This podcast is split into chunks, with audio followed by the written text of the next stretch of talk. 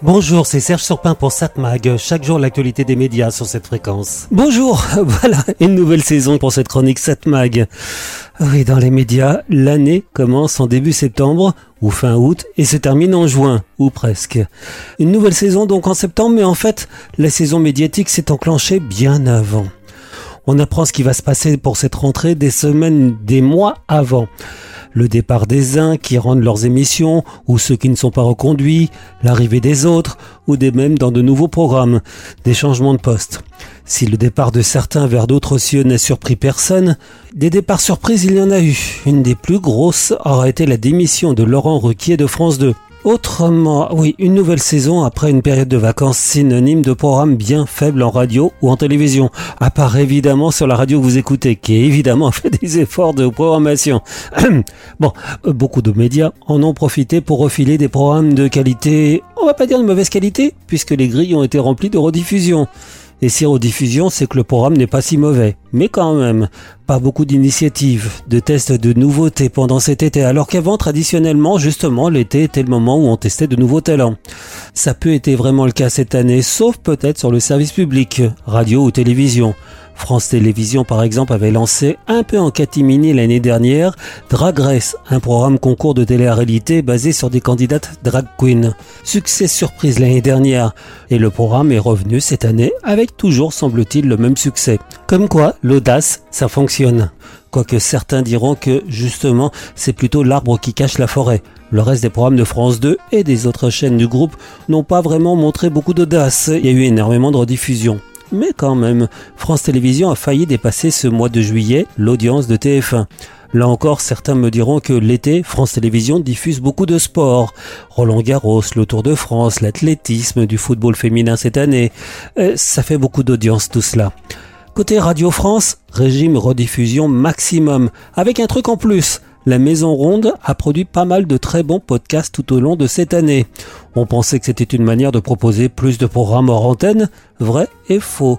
Beaucoup de ces podcasts ont permis de remplir les grilles d'été en radio. C'est une bonne idée. Ça aurait été dommage de cantonner les bons programmes. À part cela, je sens que pour cette rentrée, il va y avoir des sujets pour remplir cette chronique média.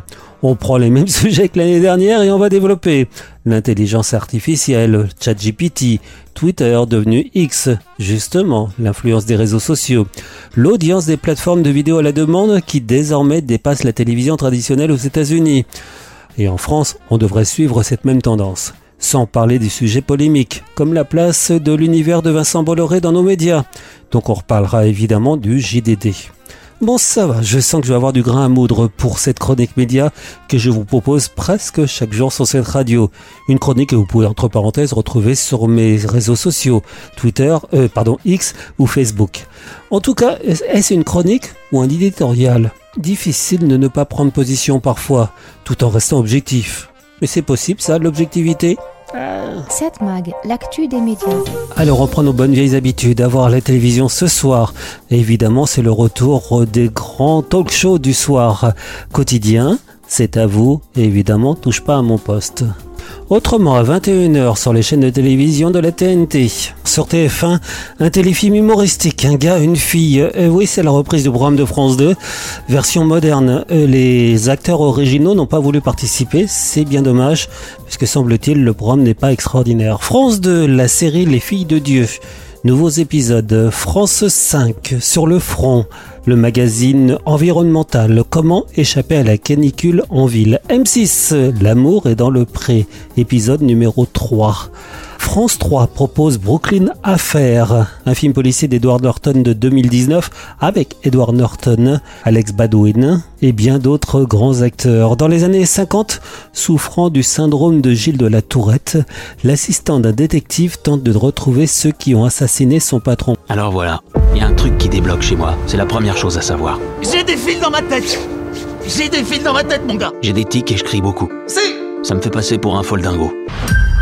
Franck Mina, Messieurs, Francky Francadi Franco c'est lui qui m'a appris à me servir de ma tête, à en faire une force.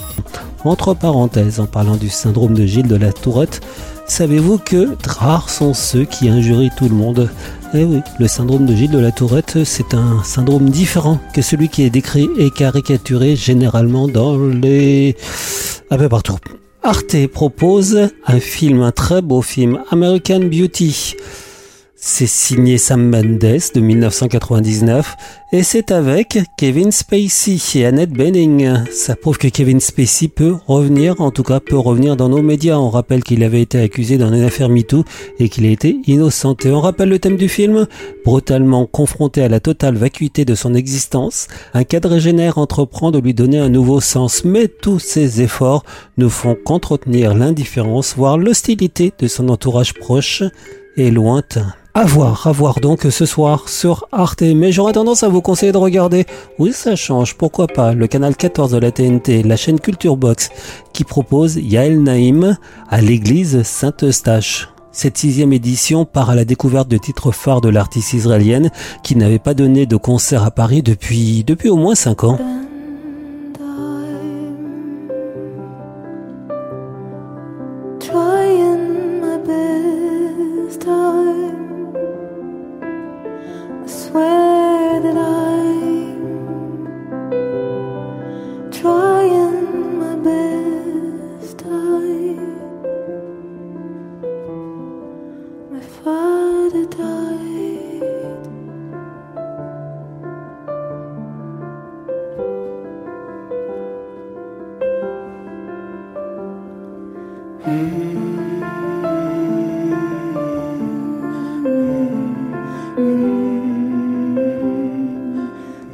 Donc voir ce soir sur Cultubox à 21h10, Yael Naïm à l'église Saint-Eustache. 7 Mag, l'actu des médias.